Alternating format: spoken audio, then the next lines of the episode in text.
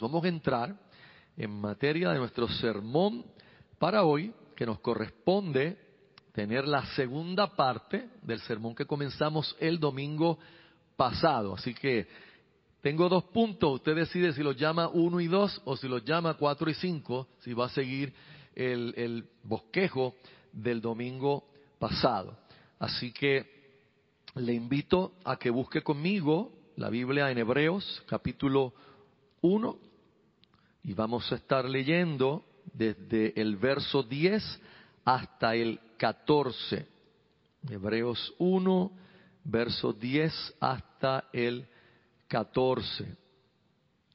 Y con esto hoy vamos a terminar el capítulo 1 de Hebreos. Y ya el domingo que viene, con el favor del Señor, entramos en el capítulo 2, donde vamos a tener la primera de esas advertencias que el escritor de los Hebreos va a estar dando a lo largo de la carta acerca del peligro de deslizarnos, el peligro de deslizarnos. Y va a ser muy interesante. Hebreos es un gran libro que inclusive a nosotros, los reformados, ¿verdad? A nosotros, los calvinistas, nos confronta con nuestra doctrina soteriológica, porque por momentos pareciera que el escritor de los Hebreos está queriendo decir que la salvación se pudiera perder en la manera en que él escribe. Pero recuerde que vamos a ver esto en el contexto en que tenemos que verlo y eh, las advertencias son reales. no quiero que vayan a pensar que las advertencias no son reales, porque la salvación no se pueda perder, entonces las advertencias son reales. Tenemos que entender y poco a poco lo vamos a ir viendo mientras vamos por esas advertencias. Son seis advertencias que Él tiene, unas más profundas que otras, y yo creo que Dios nos va a dar un tiempo bien bueno con esta epístola a los hebreos. Ah, leemos la santa palabra del Señor y dice Hebreos 1, 10 al 14. Tú, oh Señor, en el principio fundaste la tierra y los cielos son obra de tus manos. Ellos perecerán, mas tú permaneces, y todos ellos envejecerán como una vestidura, y como un vestido los envolverás y serán mudados. Pero tú eres el mismo, y tus años no acabarán. Pues a cuál de los ángeles dijo Dios jamás, siéntate a mi diestra hasta que ponga a tus enemigos por estrado de tus pies? ¿No son todos espíritus ministradores enviados para servicio a favor de los que serán herederos de la salvación? Bueno, no puedo repasar todo lo que enseñamos el domingo pasado. Si usted no pudo venir y usted es parte de la iglesia, le pedimos que luego vaya a la enseñanza que queda grabada ahí en la página de Facebook. Eh, pero si usted está por primera vez, eh, pues entonces va a estar un poco perdido. Por lo menos déjeme mostrarle dónde estamos. Estamos en el capítulo 1 de la epístola a los Hebreos, epístola que está dirigida a judíos helenistas o judíos de cultura griega convertidos al Evangelio, convertidos a Jesucristo. Y que el escritor de los Hebreos les está exhortando en una carta por la razón de que estas personas tienen dos presiones grandes. Una, han sido perseguidos, algunos están siendo perseguidos en el momento que se escribe la carta y él les vaticina que habrá mayor persecución en, tiempo futuro. Y lo segundo es que los judíos no creyentes, la comunidad de judíos no creyentes, en alguna manera estaba presionando a estos judíos a que regresaran otra vez al judaísmo, que abandonaran la fe cristiana, abandonaran la fe en Cristo y regresaran al judaísmo. Y usted sabe, como ya hemos mencionado y repito, que es difícil para aquella gente el perseverar de cierta manera, porque Jesús era visto por los judíos no creyentes como un hombre que murió como un maldito, un hombre que murió en una cruz, que murió una muerte que para los judíos es nada piadosa, que es nada correcta, que en la misma ley, en el libro de Deuteronomio, dice que maldito es todo aquel que es colgado en un madero. Por lo tanto, eh, eh, la presión era real de que esta gente volviera al judaísmo, además de que la persecución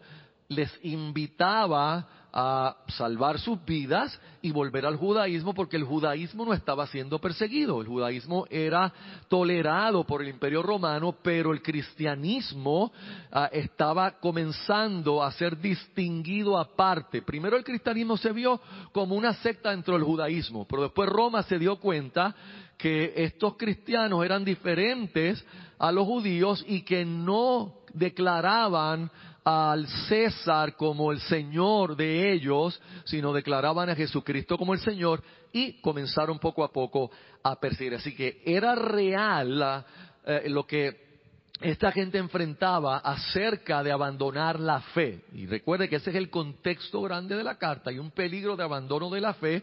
Y él les va a mostrar a estos judíos cuán superior es Cristo a todo lo que ellos habían conocido en el judaísmo. Cuán superior es Cristo, cuán superior es el nuevo pacto, cuán superior es Cristo a Moisés, cuán superior es Cristo a los ángeles, cuán superior es Cristo a todos los ritos de la ley, al sacerdocio levítico. Y por lo tanto, la esperanza del escritor es que esta gente pueda mirar la gloria de Cristo y darse cuenta que de ninguna manera van a abandonar lo real, al verdadero Mesías, para volver a los ritos del judaísmo. En ese contexto, Él está mostrándoles lo superior que es Cristo a los ángeles, porque probablemente durante ese periodo de tiempo había alguna noción de la gloria de los ángeles, no necesariamente que todos estos judíos cristianos estuvieran adorando ángeles, pero los tenían en una posición tan alta que había peligro de que minimizaran o menospreciaran o que la figura y persona de Cristo fuera eclipsada por el pedestal tan alto donde ellos ponían a los ángeles. Por lo tanto, el escritor se toma todo este detalle, todos estos versos, para tomar siete citas del Antiguo Testamento y con esas citas fundamentar su tesis de que Cristo es mayor que los ángeles. Y en el sermón anterior vimos que Cristo es superior a los ángeles por el nombre que heredó. Ese fue nuestro primer punto. Vimos que Cristo es superior a los ángeles porque es digno de adoración. Adórenle todos los ángeles de Dios. Y vimos que es superior porque está entronado. Ningún ángel está en el trono. Los ángeles están en el trono, están de pie, eh, pero ninguno está entronado, ninguno está sentado en el lugar de autoridad, sino solamente Cristo. Y con esas siete citas del Antiguo Testamento, Él nos mostró un contraste. Lo que está haciendo, usar el Antiguo Testamento para mostrar un contraste entre Cristo y los ángeles. El contraste apuntando a que Cristo es mayor que los ángeles. Y por eso es que él comienza citando el Antiguo Testamento y en esa cita dice, ¿a cuál de los ángeles dijo Dios jamás? Así es que él abre su argumento con esa cita. Luego en el verso 8, después que describe a los ángeles como, como eh, que son como el viento y como el fuego, entonces nos dice, más del Hijo dice, ese es el verso 8, más del Hijo dice. Así que con eso en mente, vamos a nuestro punto número cuatro, si usted quiere, o punto número uno. Superior porque es el Señor que reina por siempre. Cristo es superior a los ángeles porque Él es el Señor. Y cuando decimos que Él es el Señor, no estamos simplemente diciendo la palabra griega curios, ¿verdad? Como es lo usual. No.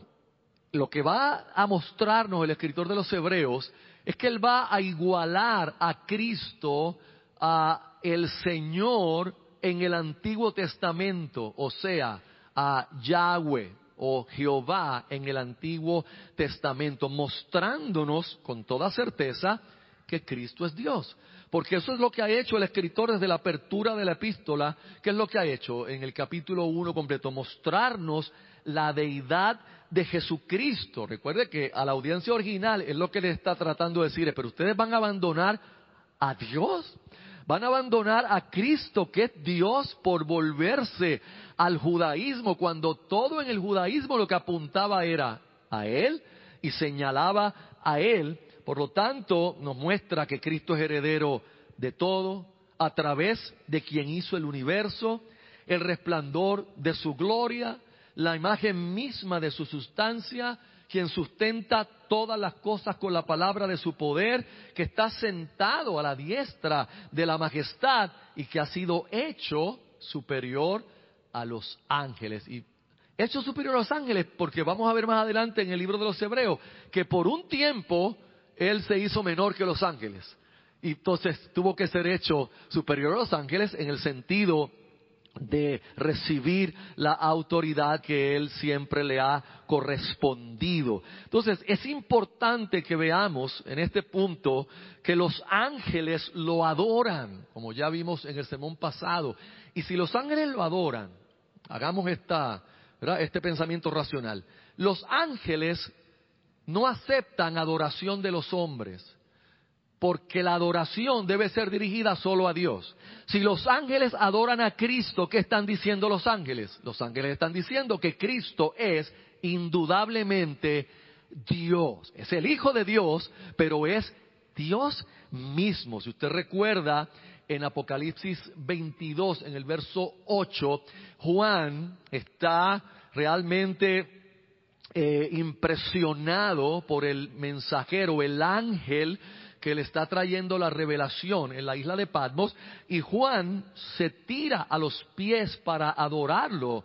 Alguna gloria, ¿no? Algún, algún nivel de gloria tiene, tenía este ángel que Juan, que caminó con Cristo y que, y que vio la gloria de Cristo, se tiró a los pies para adorarlo y el ángel le dijo, no, no, no me adores a mí, adora a Dios, porque yo soy consiervo tuyo y de tus hermanos los profetas. Así que entendamos que los ángeles no aceptan adoración, aunque tienen cierta gloria que Dios les ha dado. Si usted, cuando yo le menciono la palabra ángel, si usted lo que piensa es en unos nenes gorditos cachetones con alas, unos bebés gorditos cachetones con los cachetes rosados, quite esa imagen popular porque no nos estamos refiriendo a eso, nos estamos refiriendo a seres gloriosos, seres poderosos con la capacidad de que un solo ángel podía matar a miles de personas en el Antiguo Testamento si era enviado por Dios a hacerlo, con tal poder y tal gloria.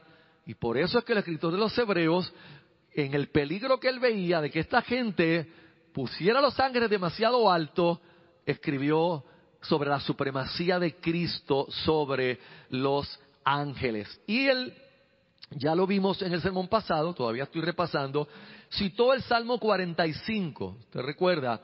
Y el Salmo 45 hace una implicación directa de que Cristo es Dios, porque recuerde, mire cómo lo pone el escritor de los Hebreos, más del Hijo dice, o sea, él dice, esto es lo que son los ángeles, más del Hijo dice, y recuerde que esto es la interpretación infalible del escritor de los Hebreos, que siendo inspirado por el Espíritu Santo, él dice, ese salmo, este, esto que les voy a citar, lo dice del Hijo, lo dice Dios mismo del Hijo, lo dice Dios Padre del Hijo.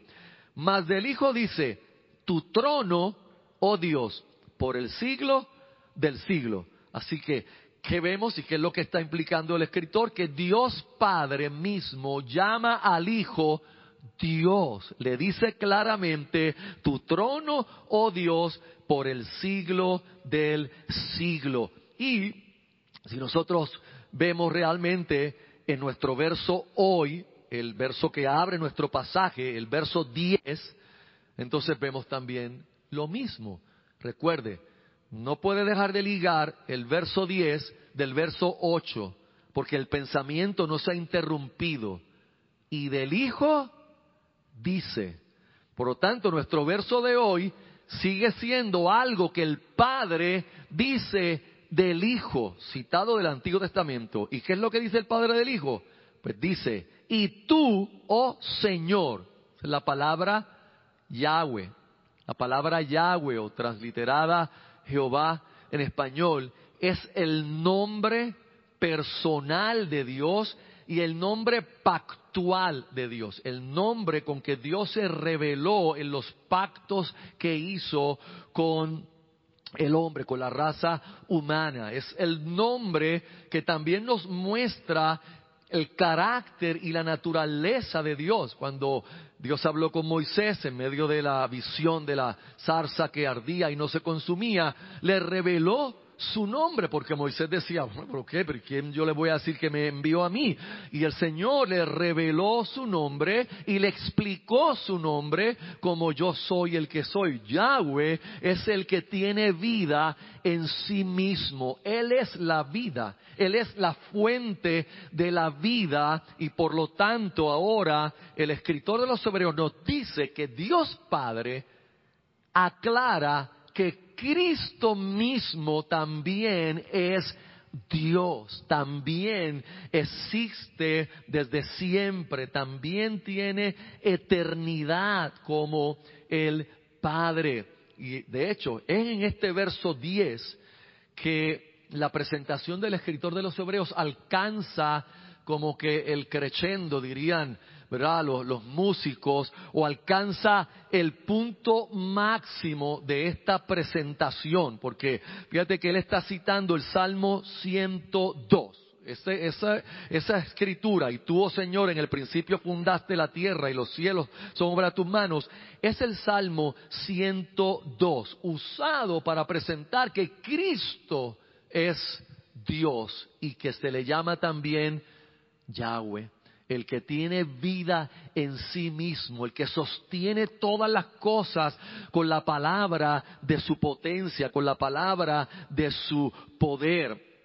Es claro, al mirar la interpretación del escritor de los Hebreos, que él está mirando esto desde una teología trinitaria porque él está adjudicando que en la divinidad hay más de una persona. Está diciendo que está el Padre y está diciendo que está el Hijo y nosotros sabemos por el contexto de la Biblia que tenemos a la persona del Espíritu Santo y que tenemos un solo Dios que habita en tres personas divinas, pero una sola substancia, distinguibles pero inseparables porque es una sola substancia, pero distinguibles como personas. Por lo tanto, ahora en el verso, eh, eh, perdón, en el verso 2 del capítulo 1 se nos había dicho que Dios hizo el universo a través de Cristo y por quien asimismo hizo el universo. Ahora en esta cita del Salmo 102 nos dice, y abunda tú, oh Señor, en el principio fundaste la tierra y los cielos son obra de tus manos. Recuerde que está hablando del Hijo está diciendo que el Hijo que es Dios estuvo envuelto en la creación del mundo y en la creación del universo. Y es lo que Pablo presenta a los colosenses, también mostrando que por medio de Cristo fueron creadas todas las cosas, sean poderes, sean tronos, sean dominios visibles o invisibles. Todo lo que ha sido creado fue creado por Él y fue creado para Él. Entonces, eh, ¿qué vemos aquí? Una aplicación directa, hermanos, de atributos que solo Dios puede tener a la persona de Cristo. Esta es la forma en que el escritor de los Hebreos está cada, cada clavo llevándolo hasta, hasta el final. Quiere reiterarles otra vez que Cristo tiene que ser mayor que los ángeles, porque es que Él es Dios, Él es igual a Yahweh del Antiguo Testamento y creó los cielos y la tierra. Entonces, le está dando a Cristo atributos que nadie más puede tener sino solamente Dios. Si usted ha escuchado un poco de los atributos de Dios o ha leído algún libro de teología sistemática o ha tomado alguna clase, usted sabe que siempre las clases de teología sistemática, cuando se llega a la persona de Dios y a los atributos de Dios, lo primero que se enseña es que Dios tiene unos atributos que comunica al hombre, como es la bondad, la santidad, eh, la justicia y otros atributos que son comunicables al hombre. Pero hay atributos de Dios que solo Dios los puede tener, que no pueden ser comunicados al hombre como la omnipotencia, como la omnisciencia, como la inmutabilidad de Dios, que son atributos que no pueden ser comunicados, y la eternidad de Dios. Usted me puede decir, no, pero pastor, nosotros tenemos vida eterna. Sí, pero nosotros tenemos vida eterna porque Él nos da la vida eterna, pero Dios tiene vida en sí mismo, por sí mismo. Dios no depende eh, para vivir de ninguna fuente externa, no depende de nada externo para sostener su existencia, al contrario, todas las demás cosas existen y subsisten por Él, por Dios, por Cristo. Así que, una vez más, Él está mostrándonos que Cristo es Dios. Y dentro de este pasaje nos va a mostrar por lo menos tres atributos que Él atribuye a Cristo como la eternidad, la omnipotencia y la inmutabilidad, que es lo que hace en el próximo verso, en el verso 11. Él va a hacer el contraste entre la transitoriedad de la creación versus la inmutabilidad de Cristo, la inmutabilidad de Dios. Y por eso Hebreos 1.11 dice, ellos perecerán. Recuerde que está hablando en el contexto de los cielos y la tierra que Él creó, pues esos cielos y esa tierra, ellos perecerán. Pero ¿qué dice del Hijo? Mas tú permaneces y todos ellos se envejecerán como una vestidura, o sea, los cielos y la tierra, y como un vestido los envolverás y serán mudados. Pero tú, recuerde que pero es la palabra que establece contraste, pero tú eres el mismo y tus años no acabarán. Definitivamente, hermanos, Jesucristo es Dios. Jesús no es un profeta, bueno, un hombre piadoso que Dios envió y que sencillamente hizo sanidades, hizo cosas buenas, hizo un tipo de revolución social, pero murió. Y ahí, no, hermanos, Jesús es Dios. usted me puede preguntar, pastor, ¿por qué es tan importante la divinidad de Cristo? No es importante, es crucial para nosotros. Porque usted no se imagina la cantidad de gente que se llaman así mismo evangélicos y cristianos y andan con una mentalidad extraña de que todas las religiones de alguna manera tienen a Dios. ¿Usted nunca ha oído gente expresarse así?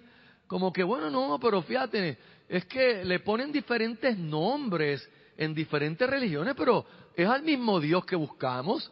¿Really? O sea, que estamos diciendo nosotros que Alá, el Dios del Islam, es igual a Jehová, a Yahweh. pastor, quizás porque ellos, fíjate que ellos se amparan en Abraham, ellos, ellos tienen a los patriarcas también, ellos entienden lo que es el patriarcado y Alá a lo mejor es el nombre que ellos le dan a Jehová. No, hermano, no nos confundamos. Alá es un ídolo. Alá es un Dios falso. ¿Por qué? Por lo que estamos viendo aquí. Alá no tiene ningún hijo. Alá no es trino, Alá no es el Dios de la Biblia. Y sería triste que nosotros confundamos de manera tan crasa un asunto como este. Y no estoy hablando que es para, para enfrascarnos en discusiones ni, ni juzgar. No, es porque usted tiene que estar claro de que el único Dios trino es el Dios de la Biblia. Ninguna religión falsa tiene al Dios de la Biblia. Tome, por ejemplo, a nuestros amados amigos mormones. Quizá usted tiene vecinos, tiene familiares, gente muy linda, gente con buenos valores, son buenos vecinos, hacen buenas obras. ¿Y cómo se llama? Realmente nosotros decimos los mormones, pero ¿cómo se llama la iglesia de los mormones? No, no, no, no. La iglesia de Jesucristo se llama la iglesia de Jesucristo, de los santos de los últimos días. Tú dices, ah, pues, pues para allá, pero si ellos tienen a Jesucristo, pero wey, wey, wey. Ellos tienen a Jesucristo al de la Biblia. No. ¿Pero por qué usted dice que no es el de la Biblia? Bueno, porque ellos dicen que Él no es Dios. Hermanos, y si Cristo no es Dios, si ellos tienen razón, vámonos a vender pinchos y vámonos a hacer otra cosa, porque si Cristo no es Dios, la obra de la cruz no sirve. Porque un mero hombre no podía redimirnos a nosotros. Un mero hombre no podía obtener redención para nosotros, tenía que ser Dios tomando carne, porque el único que podía redimirnos podía ser el Hijo de Dios tomando forma humana, tomando carne, entregando su vida por nosotros y al final, por su obediencia, siendo exaltado al lugar de mayor autoridad en el universo, habiendo obtenido eterna redención para los que creen en Él. Además de que si Cristo no es Dios, vámonos, porque entonces todo esto está loco, Cristo era un loco, entonces era un demente, un enajenado, porque Él mismo dijo que Él era Dios. Y él mismo le dijo a los judíos, reventándoles las bilis, que antes de Abraham fuese, yo soy. Y que los patriarcas quisieron ver su día, el día de él, porque él es Dios.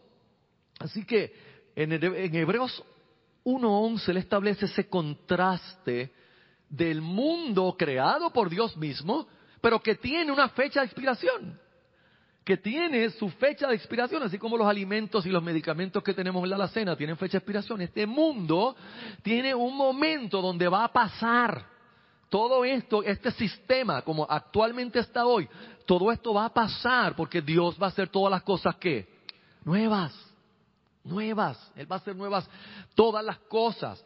Hay diferencias de criterios hasta qué grado, cómo es, si Dios va a destruir todo para rehacerlo, pero eh, las especulaciones sobran, no vamos a entender los misterios divinos, pero de que va a pasar algo con todo esto, va a pasar algo. Si se va a destruir por fuego, si eso es una metáfora, pero Dios va a hacer que este sistema actual como está pase y se establezca el reino de Dios en todo su esplendor en el mundo. Por lo tanto, aquí que vemos el contraste, porque este mundo pasa, pero Cristo es eterno. Es más, sus palabras son eternas. Él dijo, el cielo y la tierra pasarán. Mas mi palabra, ¿qué? No pasará porque porque es su palabra. Y como Él, su palabra es eterna, sin principio, sin final, sin caducidad, sin fecha de expiración. Ese es Cristo. Si usted se da cuenta, el escritor de los Hebreos, está poniendo a Cristo acá arriba y a los ángeles, con toda la gloria que ellos puedan tener, no, no, no piense. Pero Cristo acá y los ángeles para mostrarle a estos judíos que no vale el esfuerzo virar atrás, regresar a los ritos, a las prácticas judaicas, porque estarían abandonando a Dios, al verdadero Dios, nuestro Señor Jesucristo. Ahora, el tiempo eh, está ahí medio medio, pero no quisiera dejar que ustedes vieran el contexto del Salmo 102, porque es importante cuando uno ve una de estas citas, mirar el contexto un poquito más completo, porque el escritor toma ese salmo y lo usa como contraste. Y probablemente usted ha leído el Salmo 102 en sus lecturas bíblicas, eh, como hacemos todo, ¿verdad? Le pasamos por encima y vamos al otro. Y quizá nunca se ha dado cuenta que este es uno de los salmos de lamentos.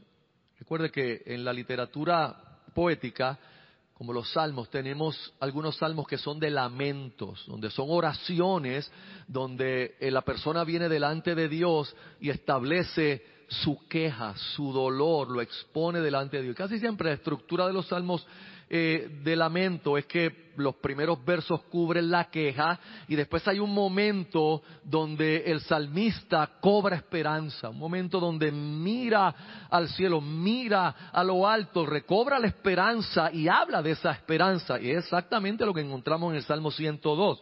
De hecho, el título del Salmo, mm, la explicación, debo decir, que está en el Salmo, mire cómo dice, oración del que sufre cuando está angustiado y delante de Jehová derrama su lamento. Ese es este salmo. Y en los versos del 1 hasta el 11, él derrama esa queja, él derrama ese lamento y si usted en algún momento tiene oportunidad de verlo más de cerca, se va a dar cuenta que el lamento de este hombre no es como solamente de él.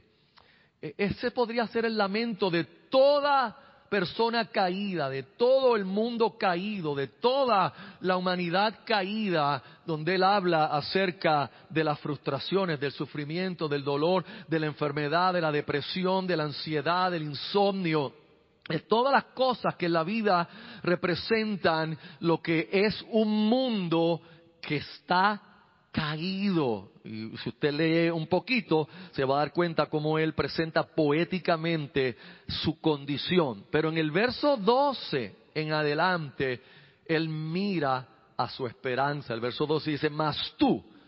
Eso es contraste. O sea, así, es, así me siento yo, así está mi vida, así es lo que estoy experimentando. Más tú, Jehová, permanecerás para siempre y tu memoria de generación en generación te levantarás y tendrás misericordia de Sión, porque es tiempo de tener misericordia de ella, porque el plazo ha llegado. De hecho, en el verso 10, si usted mira el Salmo 102.10, él expresa la razón de por qué el hombre está así. Y es a causa de tu enojo y de tu ira, pues me alzaste y me has arrojado lo que implica que este hombre sabía que la causa de todo este mal, la causa de todo este dolor en la tierra, la causa de todo este sufrimiento es el pecado, realmente es la ira de Dios sobre el pecado.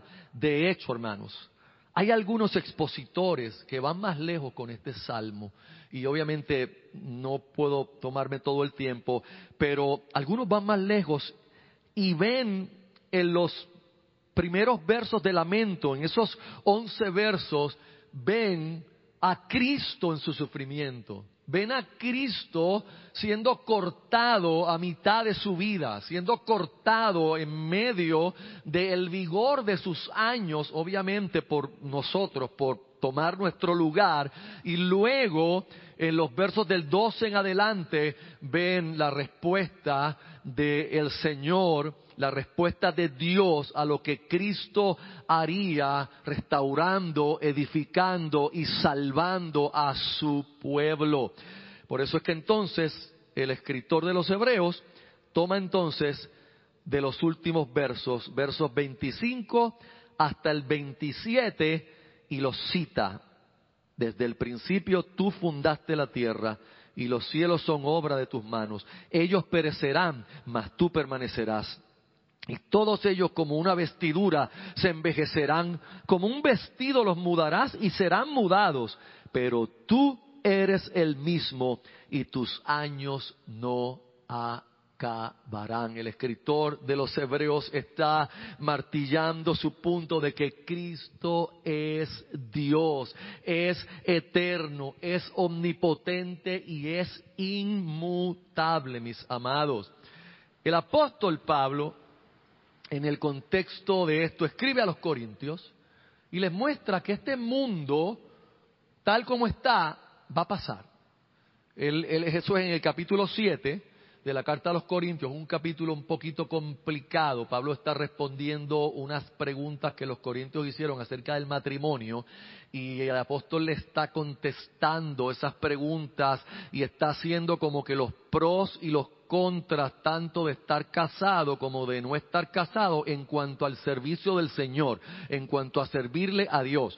Pero en el verso 31, en ese contexto, él dice, los que disfrutan de las cosas de este mundo como si no disfrutaran de ellas, porque este mundo en su forma actual está por desaparecer. Esta es la nueva versión internacional. Pablo está diciendo, mira, respecto a la vida cristiana, los que disfrutan del mundo, como si no lo disfrutaran.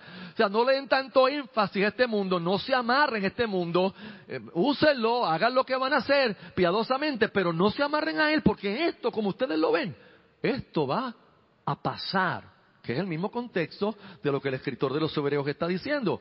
También el apóstol Pedro, en su segunda carta, establece con un verso muy fuerte que esto va a pasar. Segunda de Pedro 3, el verso 10.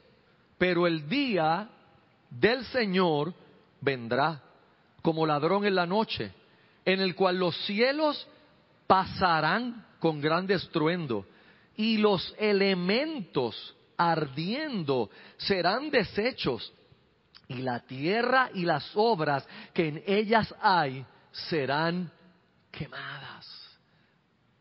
Obviamente hay diferentes vertientes y algunos piensan que Pedro no está hablando literalmente de que todo va a ser destruido, que todo va a ser quemado, sino que Dios va a restaurar la tierra y es la metáfora que le está usando. El problema es para otros que Pedro habla en su carta del juicio a Sodoma y Gomorra y el juicio a Sodoma y Gomorra no fue metafórico. Entonces da la impresión de que definitivamente algún sistema de purgación tendrá Dios con la tierra para purificarla y darnos cielos nuevos y tierra nueva. Pero la implicación importante aquí es que esto, todo esto va a pasar.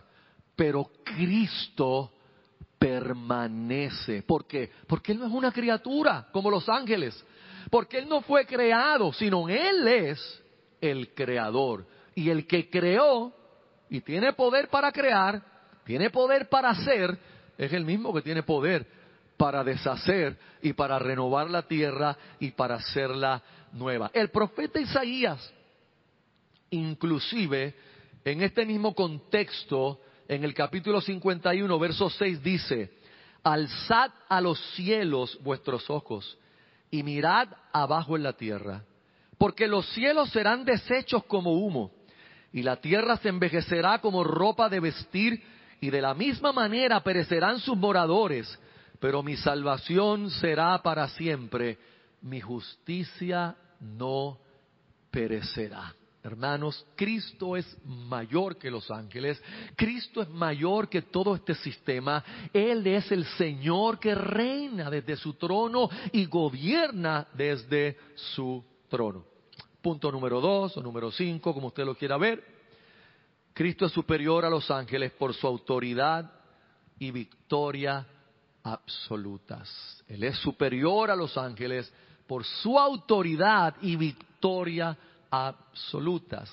Y en el verso 13 del capítulo 1 de Hebreos, el escritor termina su argumento como lo comenzó.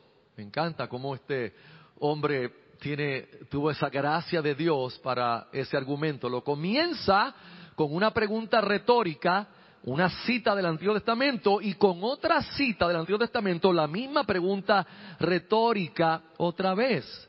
Pues a cuál de los ángeles dijo Dios jamás, siéntate a mi diestra hasta que ponga a tus enemigos por estrado de tus pies. No son todos espíritus ministradores, está hablando de los ángeles, no son todos espíritus ministradores enviados para servicio a favor de los que serán herederos de la salvación. Así que el escritor termina, o quiere terminar su argumento, como lo comenzó. ¿A cuál de los ángeles Dios le ha dicho algo semejante a esto? Y ahora lo que trae es, ¿a cuál de los ángeles dijo Dios jamás, siéntate a mi diestra? A ninguno. La contestación de la pregunta retórica es, a ninguno. ¿Por qué? Porque la diestra es el lugar de mayor autoridad. Eso es lo que implica, siéntate a mi diestra. Es el lugar de mayor honra, de mayor dignidad, de mayor rango en el reino de Dios. Y ese lugar no lo podía tener ningún ángel, ninguno, ni el más glorioso de ellos, sino solamente el Hijo, quien también es verdadero Dios. Ahora recuerde que sentado no implica inactividad. Para nosotros sentarse es dejar de estar activo. Estaba activo y me siento de estar activo. Cristo no se sentó para estar inactivo. La figura de que está sentado lo que representa es autoridad máxima, lo que representa es autoridad suprema, lo que representa es supremacía, pero Él no está inactivo, al contrario, Cristo está absolutamente ocupado, hermanos, totalmente ocupado. Y lo más glorioso y lo que nos debe llenar a nosotros de regocijo y de acciones de gracias todo el tiempo es que Cristo está ocupado a nuestro favor. Él está ocupado haciendo cosas a nuestro favor, entre ellas intercediendo por nosotros a la diestra del Padre. Recuerde, usted y yo no podríamos estar aquí hoy siendo creyentes y preservando o perseverando, debo decir, la vida cristiana, si Él no nos preserva, si Él no intercede por nosotros. ¿Usted recuerda cuando Jesús le dijo a Pedro, Pedro, Satanás ha pedido tu alma para zarandearte como a trigo, pero yo he orado que tu fe no falte. La verdad es que nosotros somos un poquito más triunfalistas, nos gustaría haber oído, pero yo he orado que no te zarandees. Eso es lo que, lo que yo decir, oye, Señor, no, te vas a zarandear, pero yo he orado que tu fe no falte. De esa misma forma el Señor intercede por nosotros a la diestra del Padre activamente. De estar sentado allí nada más, su, su testimonio es la reconciliación. Nosotros hemos sido reconciliados y podemos ir al trono de Dios porque Cristo está allí sentado. Yo no voy al trono de Dios con mis méritos, yo no voy al trono de Dios en oración porque yo tengo buenas obras y porque tengo la dignidad para hacerlo. Yo voy porque voy en nombre de Cristo, el nombre del que está sentado a la diestra del Padre, que murió en mi lugar, resucitó en mi lugar, ascendió en mi lugar y está sentado a la diestra del Padre en mi lugar. Con razón Pablo dice a los Efesios que nosotros estamos sentados en lugares celestiales con Cristo, porque es como si estuviéramos allí con Él, porque Él nos está representando allí y con su autoridad está obrando a favor de la iglesia, a favor de su pueblo para que se extienda la obra del Evangelio. Él está usando toda su autoridad a favor de los cristianos, a favor de la iglesia. Él está allí por nosotros santificando nuestras oraciones. Él está allí fortaleciendo nuestra fe. Reina allí fortaleciendo nuestra fe. ¿Hasta cuándo? dice el escritor. Hasta que ponga a tus enemigos por estrado de tus pies.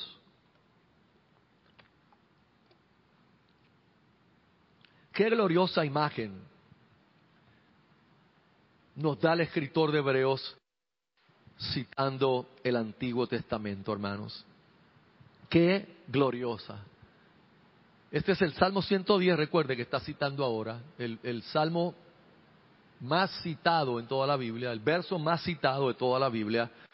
Y dice, siéntate a mi diestra hasta que ponga a tus enemigos por estrado de tus pies. ¿Qué, ¿Qué es esta imagen?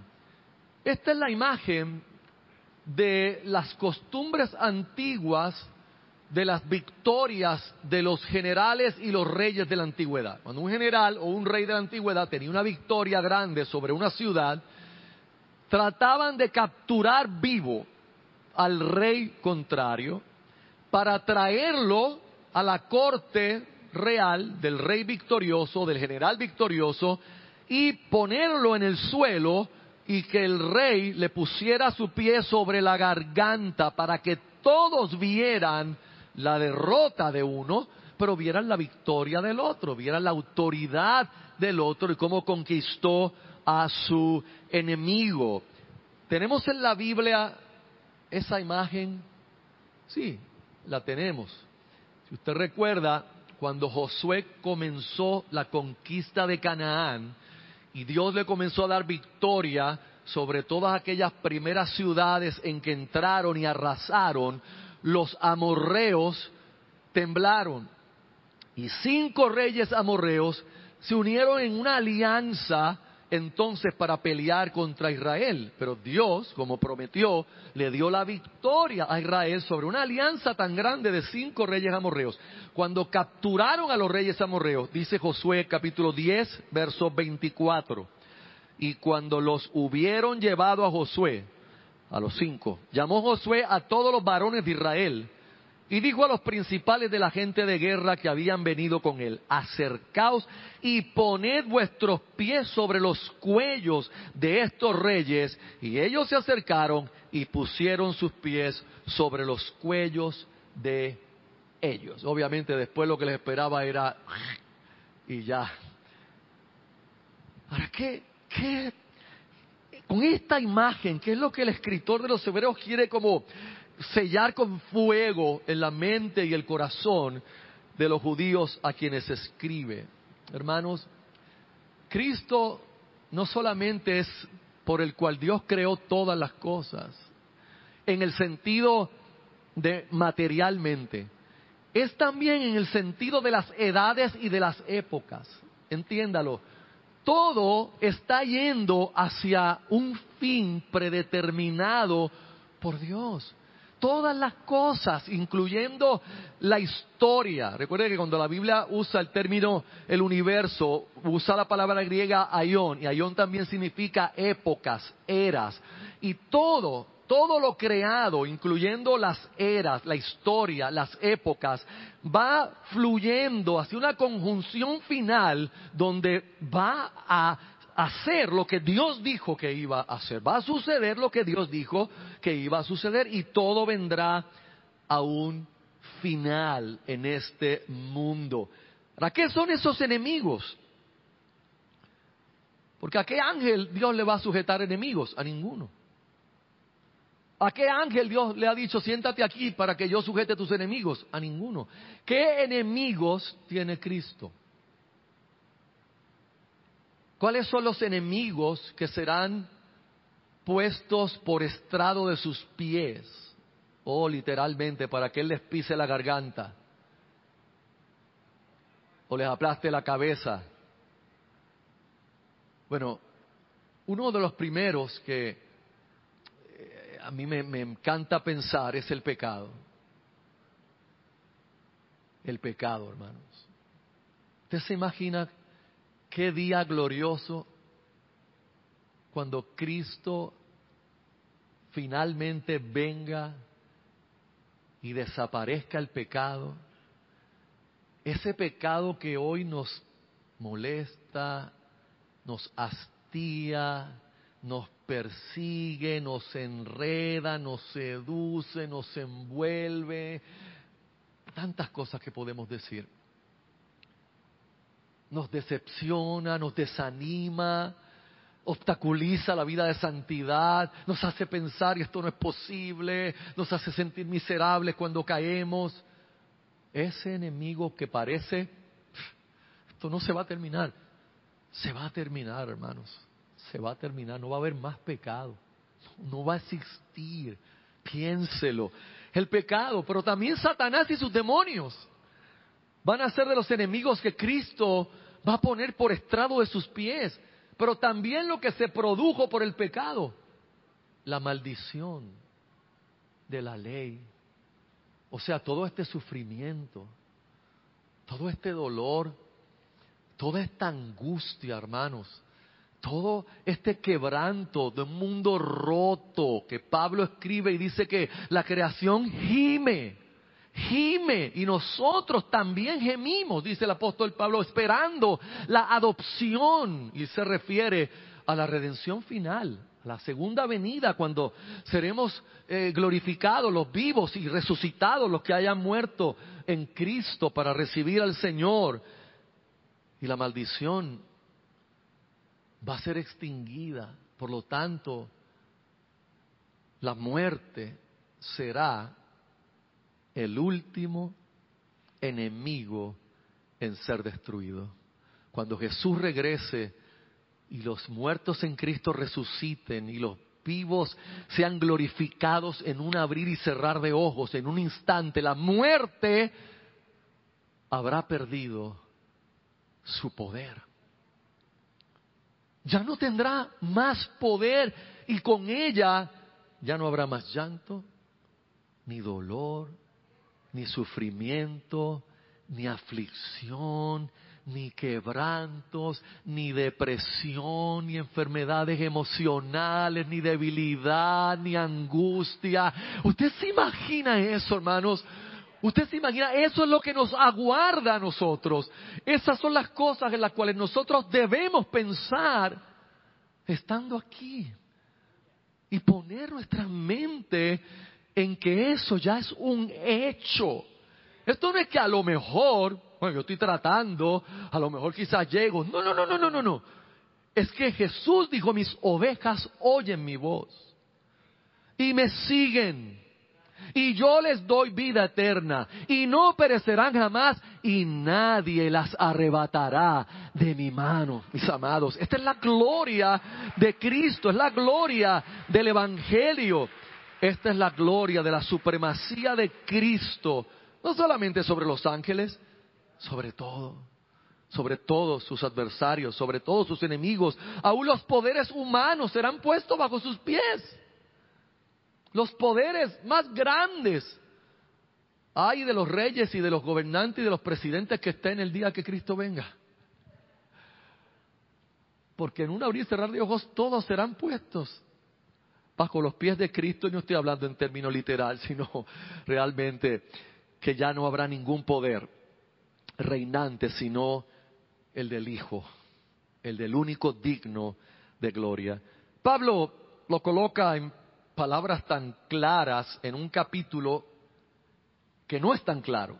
El capítulo 15 de Primera de Corintios es un capitulazo de la resurrección, pero es complejo, es intrincado en sus expresiones, pero es claro en lo que quiere decir. Y lo que quiere decir es que Cristo ciertamente resucitó y que si Cristo resucitó, los cristianos que mueran también vamos a resucitar con él.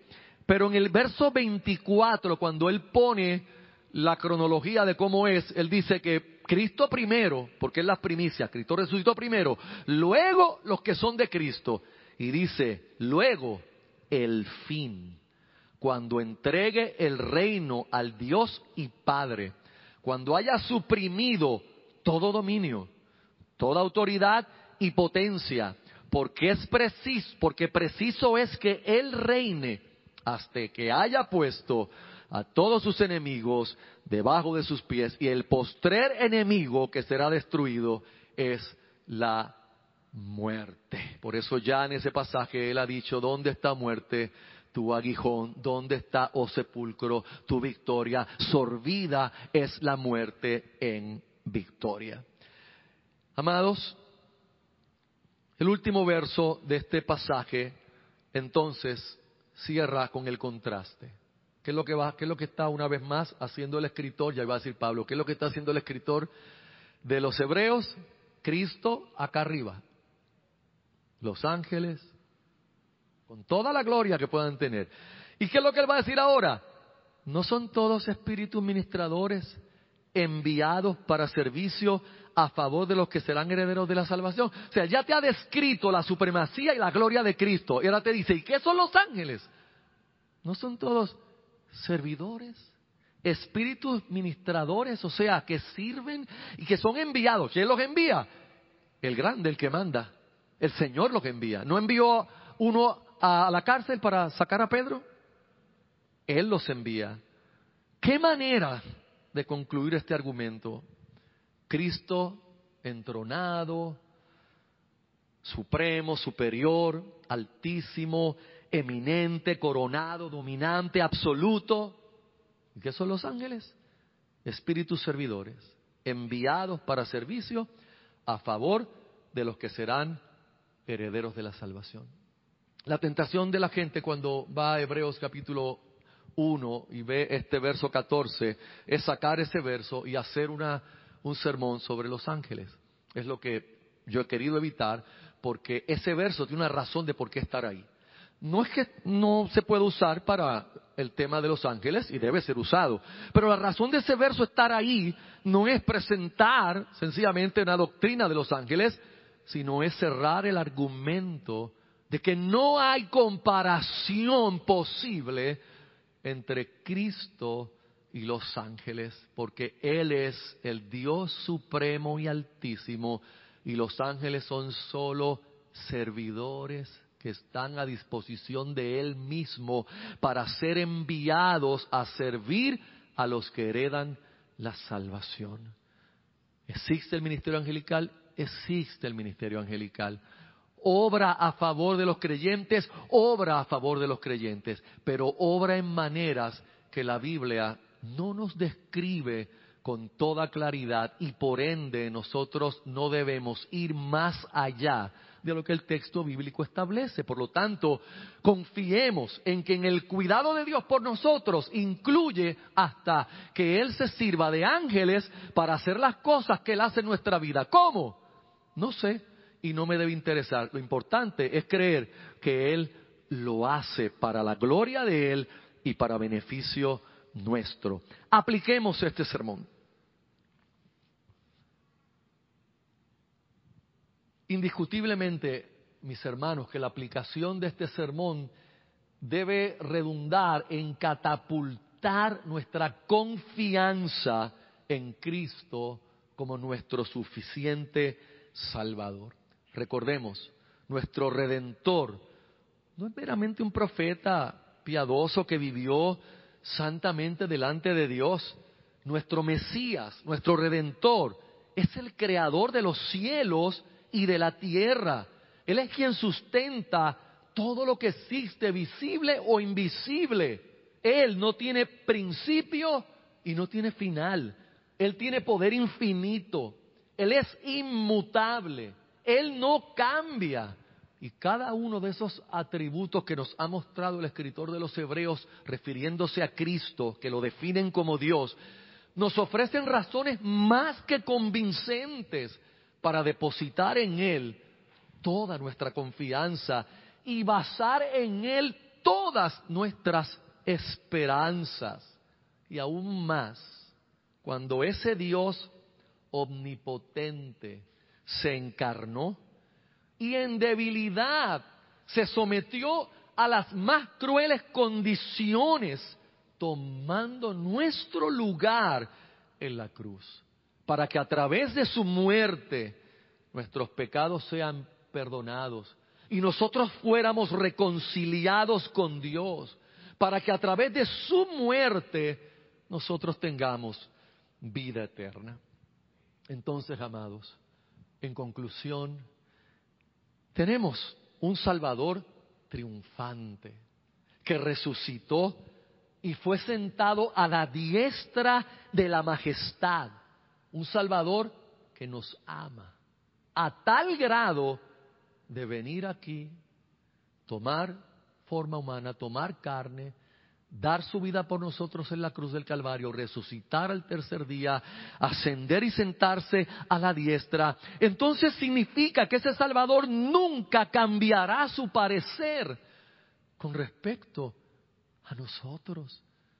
Él no nos quiere salvar hoy destruir mañana. Él no nos quiere amar hoy nos quiere odiar mañana.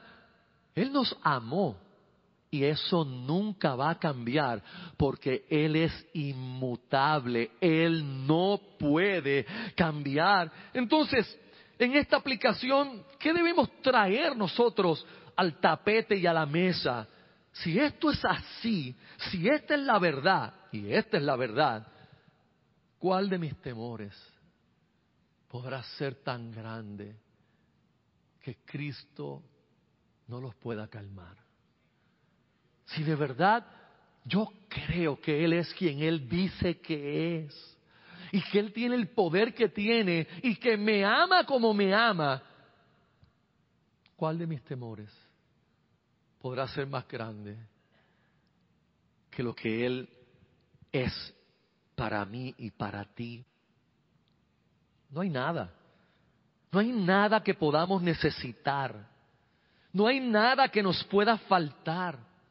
no hay nada que podamos enfrentar, no hay nada que podamos sufrir cuya respuesta, mucho más que abundante, no se encuentre en Cristo Jesús, nuestro Señor y nuestro Dios. ¿Dónde estamos poniendo nuestra esperanza? ¿Dónde estamos buscando llenar nuestro corazón si Él es todo, lo tiene todo, representa todo? Ay, pastor, pero es que hay cosas, por ejemplo, tengo problemas de autoestima. ¿Tienes problemas de autoestima? Mira a Cristo. Mira su gloria, contempla su gloria, piensa cuánto te ha amado y tus problemas de autoestima realmente van a ir desapareciendo, no mientras te mires más a ti y mientras trates de darte más valor a ti. Dale valor a Cristo, en la supremacía de Cristo, y tú te vas a levantar con Él, hermano, con Él vas a ser levantado, porque Él mismo te va a levantar.